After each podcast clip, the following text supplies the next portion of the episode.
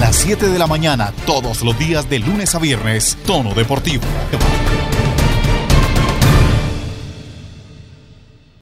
¿Qué tal? ¿Cómo les va? Bienvenidos y gracias por estar con nosotros una vez más en Tono Deportivo. Novedades y buenas acerca del tenis colombiano. Hoy Daniel Galán estará enfrentando uno de los mayores retos tenísticos que tendrá este año y es estar a un partido, sí señores, a un partido de entrar al cuadro principal del Roland Garros. Ya venció al turco Altuk Şelevic también venció a Ernest Gulbis y ahora tendrá que enfrentar a el belga Kimmer Kopejans. Muy bien por Daniel Galán.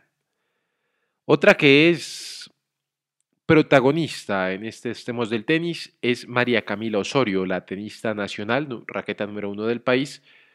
Sumó su tercera victoria en territorio francés tras derrotar a Mónica Niculescu por parciales 6-3 y 4-3, la rumana se retiró por lesión, dejando el camino libre para que la colombiana se clasificara por vez primera al cuadro principal del Roland Garros.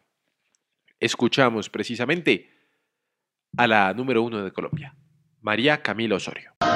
Hola, ¿cómo están todos? Eh, bueno, la verdad que me encuentro muy feliz por, por lo que acabo de conseguir. Eh, creo que ha sido eh, tres partidos excelentes, que he jugado muy buen nivel, eh, rivales muy duras y me alegra que, lo haya podido conseguir.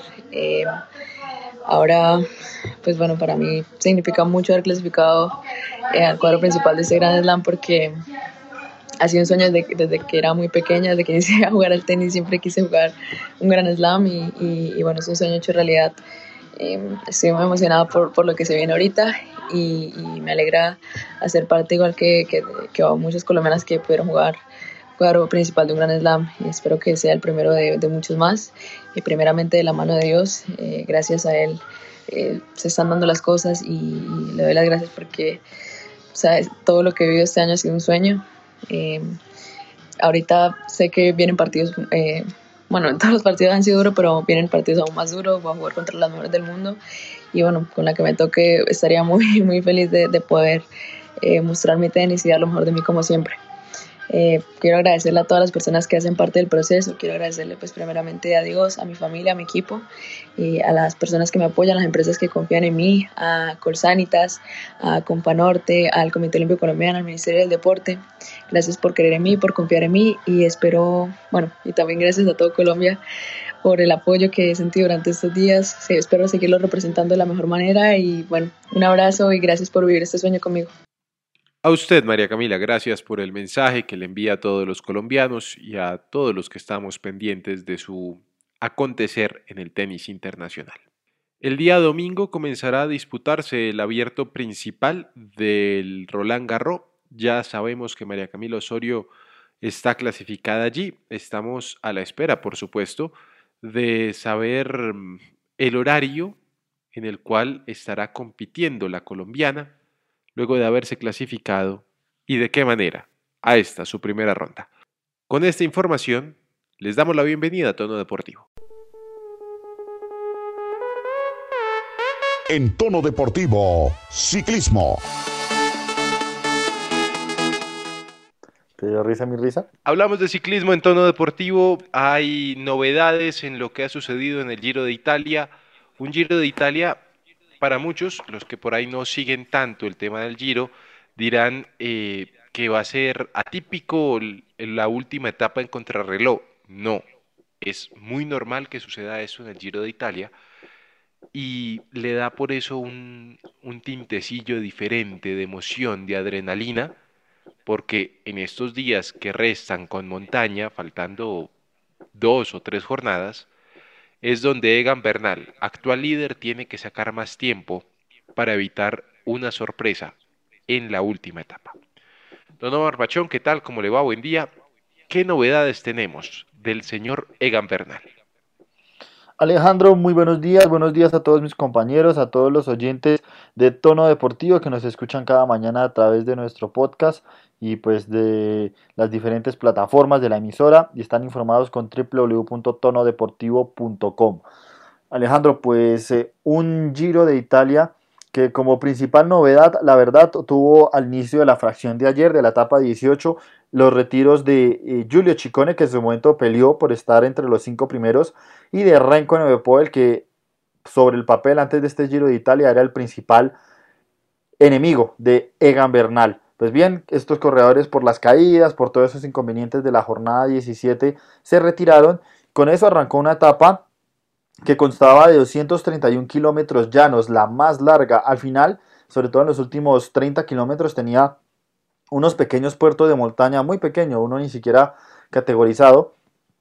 Arrancó la partida como tal en la ciudad italiana de Rovereto, y la fracción fue muy suave, muy calmada. 11 corredores trataron de conformar la fuga, varios intentos hasta que ya recorrido 60 kilómetros se logró como tal.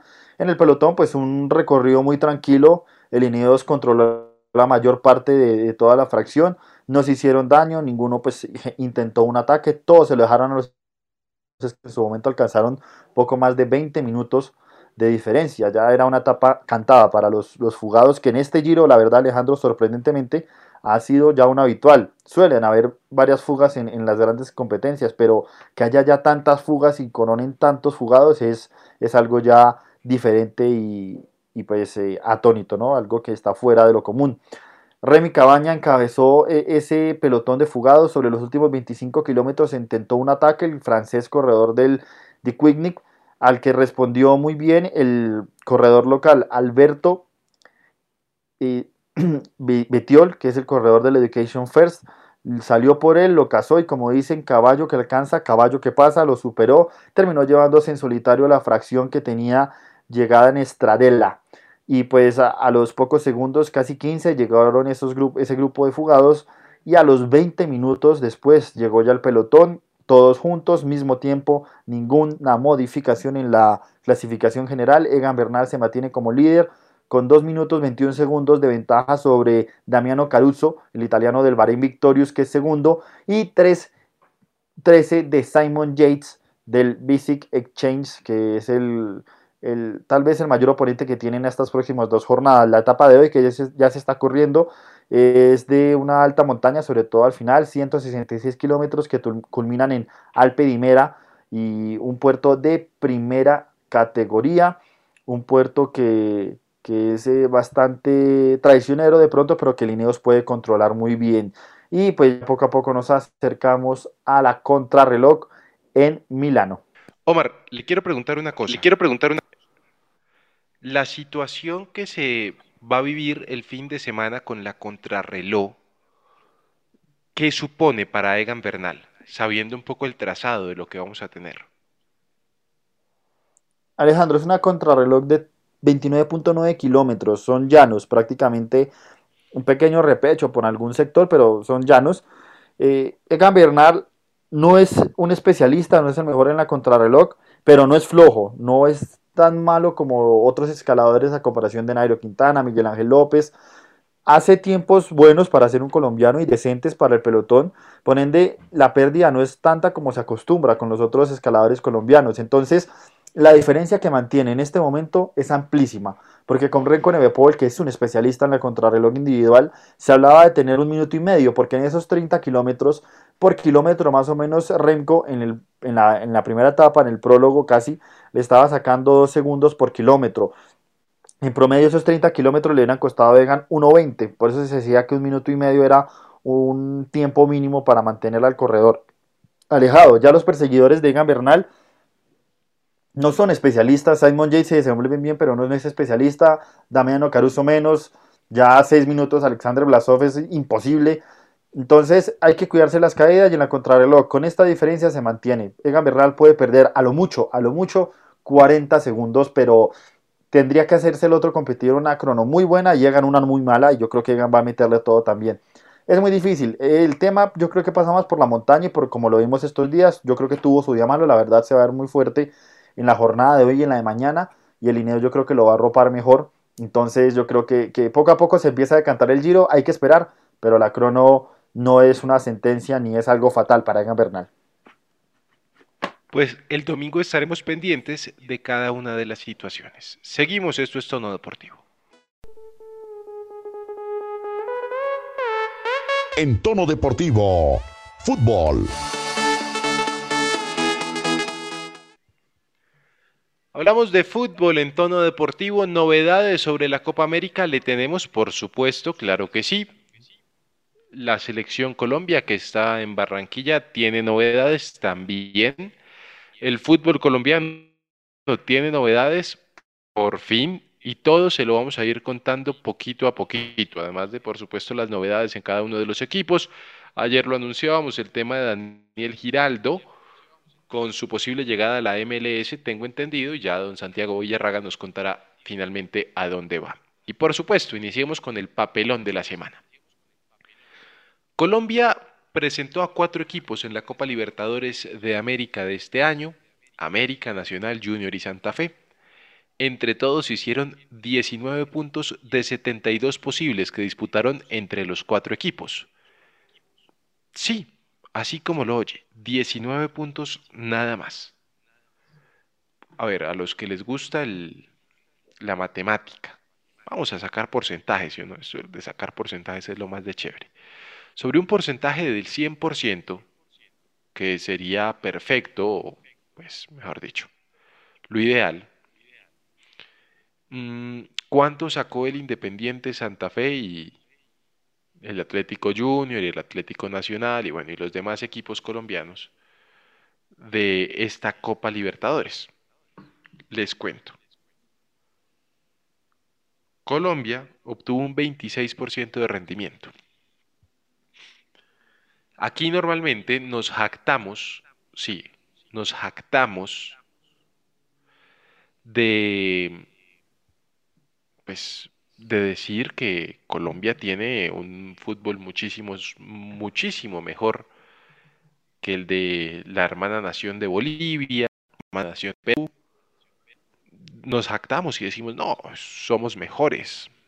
Bueno, Bolivia clasificó dos equipos a Copa Libertadores. Always Ready y The Strongest, o The Strongest, como le quiera usted decir. Entre los dos obtuvieron 13 puntos. Entre los dos, pues hombre, eh, tuvieron que disputar 36 unidades. Y entonces la pregunta que sería, pues hombre, tienen el 36,1% de rendimiento. 36,1% de rendimiento. ¿Más que el de Colombia? Sí. Perú clasificó al Universitario y al Sporting Cristal. 8 puntos de 36 posibles. Les fue terrible. Ni, saquemos el, el porcentaje de rendimiento. ¿Qué está mal en el fútbol colombiano? ¿Qué es lo que se está haciendo mal? No podemos seguir creyendo que la selección Colombia es candidata para una Copa América. No. Mucho menos de que es candidata para quedarse con un mundial como le exigían a los técnicos anteriores. Si en la base, si en la casa, las cosas se hacen con los pies. Para la muestra un botón, y lo hablábamos ayer, me quejé fuertemente ayer. Santa Fe tiene un jugador interesante, bueno, de buen rendimiento, al menos decente, Daniel Giraldo, lo deja ir aduciendo que no tiene dinero para pagarle. Ese era el jugador para empezar a reconstruir un Independiente Santa Fe vapuleado y diezmado. Van a dejar ir varios jugadores interesantes seguramente. Son más de ocho jugadores los que están en lista. John Arias, que pues, tuvo un buen rendimiento, Diego Valdés, que las lesiones no lo dejaron, bueno, en fin, Carlos Arboleda, y dicen que no hay plata, pero para otras cosas sí hay plata. Entonces, ¿qué es lo que se está haciendo mal? ¿Por qué nos va tan mal? Nos burlamos de los bolivianos y a los bolivianos les fue mejor algunos equipos, ojo, algunos equipos de la Liga Boliviana tienen mejor proyecto deportivo que algunos de los llamados grandes en Colombia. A mí me preocupa. Yo vuelvo y digo, si nos afanamos para regresar con la liga, porque fue un afán, eso algunos medios de comunicación diferentes al canal de los derechos, que pues al final es un negocio, ¿no? Uno entiende que cuando están metiendo plata y están perdiendo plata sin generar, tienen que empezar a presionar para poder presionar. Hicieron campaña para que volviera lo más rápido posible el fútbol colombiano. ¿Pero para qué? ¿Para esta pena? ¿Para esta vergüenza internacional? Ya no es solamente la vergüenza del Santa Fe, hombre. No, no, no, no, no. La vergüenza del fútbol colombiano. La Di Mayor da pena. ¿Cómo le van a aplaudir a Junior la eliminación de Copa Libertadores?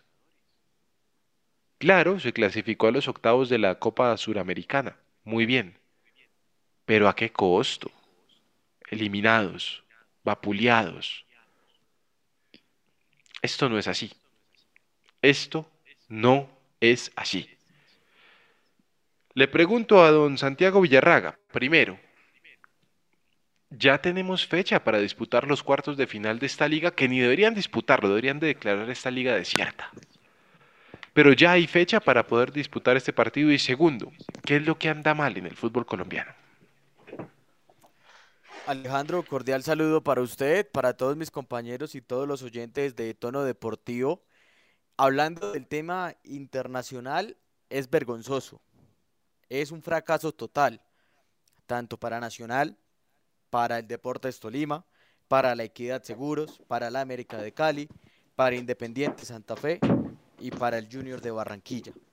Los, todos los equipos que estaban peleando algo quedaron eliminados tanto los cuatro equipos en Libertadores, que se suponía que tenían que clasificar, eh, quedaron eliminados. Y los de Suramericana también quedaron eliminados haciendo un papelón. ¿Qué es lo que pasa, Alejandro? El tema es que eh, no se está trabajando las, las fuerzas básicas. Los equipos desde abajo no se están trabajando. De nada sirve invertir, invertir en la nómina principal si esos jugadores no tienen corazón, y perdón por la palabra que voy a decir, pero es perfecta eh, para, para este momento. Les faltan huevos, les falta sangre, les falta sentir la camiseta. Y le estoy hablando de todos los equipos colombianos. Yo creo que Brasil, los equipos brasileños y argentinos nos dieron una muestra de cómo se tiene que jugar al fútbol. De que no se necesita tener a los mejores jugadores, sino se necesita tener ganas, corazón y sacar el equipo adelante. Del resto es una vergüenza, ya usted todo lo, usted lo dijo. Eh, ningún equipo colombiano pasó ese objetivo. Fuimos el reír de toda Sudamérica con lo de Nacional, con lo de, con lo de Santa Fe con River, con lo de Junior. Y más de eso, cuente lo que pasó acá en Colombia en el tema del paro y los gases lacrimógenos que se vivieron en la Copa Libertadores. Una vergüenza total. Y ya hablando del fútbol colombiano, Alejandro, por fin se dio a conocer la fecha que se, donde se va a disputar el partido entre el Deportivo Cali y el Deportes Tolima. Va a ser el sábado 29 a las 3 de la tarde, horario casi similar al partido de la final de la Champions. ¿Y cuál es el problema, Alejandro? Inmediatamente se dio a conocer eh, el día y la hora que va a ser en el Estadio Atanasio Girardot. Una de las barras del Deportivo Cali mandó un comunicado y dijo que cueste lo que cueste, no van a dejar que el equipo azucarero se acerque a la ciudad de Medellín. Estamos, pero mejor dicho, en la olla, en la B, como dicen por ahí, argot futbolero. Hombre, don Omar Pachón, cuénteme usted una cosa, Champions League, ¿a qué hora es este fin de semana? ¿Cómo la vamos a poder ver? ¿Cómo la vamos a disfrutar? ¿A usted que le encanta el fútbol internacional? Alejandro, pues sí, muy bien. La Liga de Campeones se jugará este próximo sábado, mañana, a las 3 de la tarde, hora colombiana, en el estadio do Dragao de Portugal. El Manchester City se enfrentará al Chelsea con la presencia de 12.000 aficionados, 6.000 del equipo Citizen y 6.000 de los Blues de Londres. Un partido, Alejandro, que coronará a un nuevo campeón como el Manchester City o puede darle una nueva corona al Chelsea que ya ha ganado esta competencia en el 2012. De la mano de Roberto Di Matteo. Ya le voy a preguntar a Omar las novedades que hay en el fútbol internacional porque entre ayer y hoy se han movido cosas, mejor dicho. Omar tendrá un pequeño resumen de lo del Real Madrid, el Inter, el fútbol italiano que se mueve todo el tiempo. Mientras tanto, vamos a hablar de Selección Colombia porque el grupo de jugadores aún aparentemente no se encuentra completo. Estamos a escasas horas del partido de eliminatoria frente a Perú y frente a Argentina respectivamente. Hay bastantes mm, noticias, llamémoslo de esta manera, en donde ubican este partido frente a Argentina en Estados Unidos. Aún no se sabe realmente qué va a pasar. Lo cierto es que el Metropolitano parece que no va a ser la casa de la selección. Santiago, novedades de la selección en general, quiénes llegaron, quiénes se fueron y por supuesto el tema del estadio. Alejandro, pues precisamente ya a esta hora trabaja con grupo completo la selección Colombia. Los últimos en reportarse fueron David Ospina y James Rodríguez, que era esperado desde el día miércoles en la noche. Se reportó el día de ayer a eso de las cinco y media, seis de la tarde. La selección Colombia ya tiene tres sesiones de trabajo. Los que estuvieron ahí estuvieron presentes. Una noticia importante es que Luis Fernando Muriel eh, contuvo matrimonio en plena concentración, pidió algunos permisos, se casó y ya volvió a la concentración para estar a órdenes del profe Reinaldo Rueda. La otra noticia importante es que Edwin Cardona va a ser convocado para la Copa América, no va a ser convocado para las eliminatorias. Todo esto porque Miguel Ángel Russo lo quiere tener listo ahí para las semifinales de la Liga Argentina y demás. Esto es lo que está pasando alrededor de la selección Colombia. Y lo, lo de los estadios, eh, Alejandro, es un tema complicado. La FIFA había ratificado el Metropolitano de Barranquilla para disputar este partido. Pero lo que está pasando y la situación que se está viviendo acá en Colombia es muy complicado. Se habían puesto tres, cuatro sedes más o menos para el tema de reemplazarla. La federación descartó dos y se quedó con dos. Una es Miami, por el tema del clima que es muy parecido a Barranquilla, y también Guayaquil. Por ahora, por ahora, usted sabe que esto puede cambiar. El partido se juega en Metropolitano, todo dependiendo cómo está avanzando la situación de orden público y también el tema de la pandemia, pero pues que ya pasa a un segundo plano. Los jugadores de Argentina no quieren eh, aparecer acá en Colombia, sobre todo por lo que pasó con River Plate en ese partido contra Junior, y todo parece indicar que si la situación sigue así de complicada, el juego podría realizarse en Miami. Omar, a nivel deportivo hay forma de justificar la no asistencia de la selección de Argentina a Barranquilla y a lo que voy con esto es, ¿Colombia se podría plantar en el hecho de querer jugar en Barranquilla? Pues Alejandro, de querer lo puede hacer, el tema es que ya pues la Conmebol tomaría la decisión y evaluaría la situación y por los antecedentes el partido no se jugaría en Barranquilla. Deportivamente se puede realizar, el escenario está pues prácticamente listo el tema, como venido siendo, no es la pandemia, es la situación social.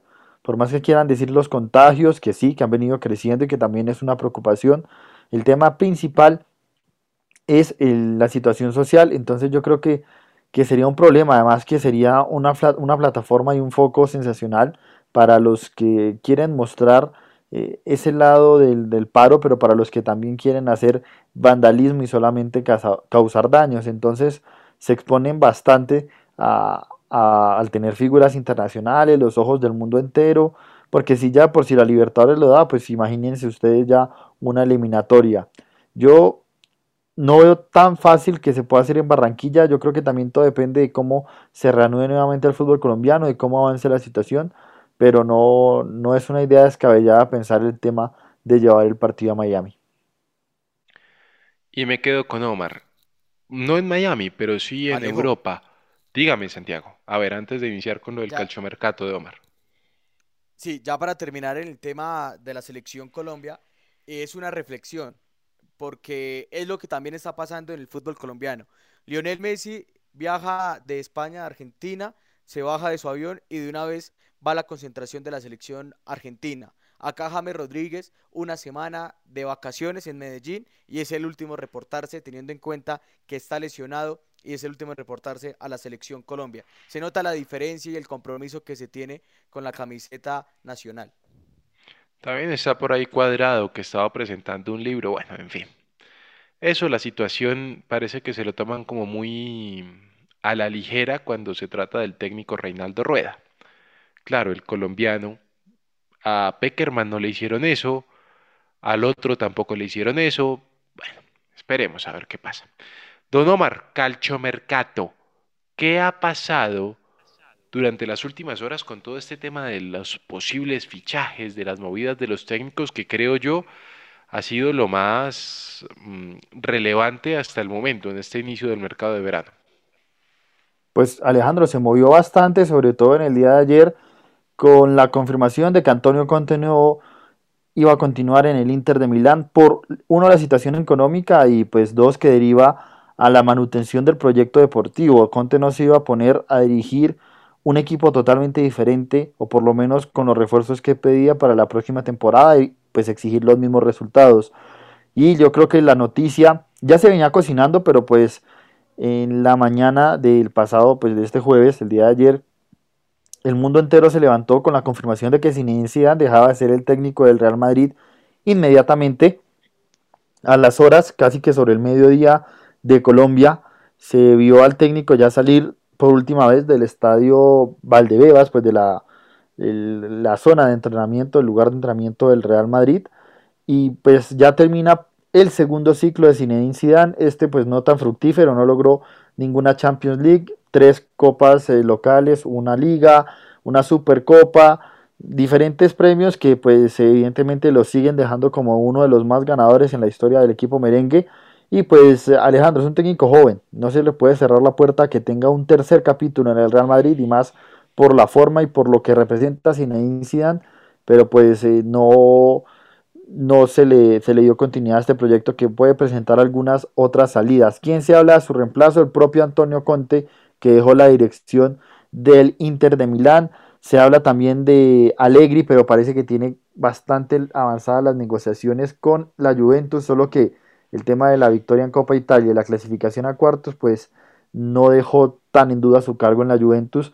Y ojo porque pese a que llegó recientemente y no le fue mal con el PSG, Mauricio Pochettino no se entendería muy bien con Leonardo, el director deportivo, y al no conseguir la liga francesa, que es ya un habitual que la gane el PSG, y al salir eliminado de Liga de Campeones, que era el gran proyecto deportivo por haber estado en la final del año anterior, pues eh, el técnico argentino no tendría tan claro continuar y también se habla de una posible llegada al banquillo del Real Madrid, al cual relacionan hoy a, medio mundo deportivo como suele ser normalmente. Hombre, me dicen que Pochettino podría volver al Tottenham Hotspur y que Zinedine Zidane podría también llegar al PSG. Algo muy interesante, diría yo.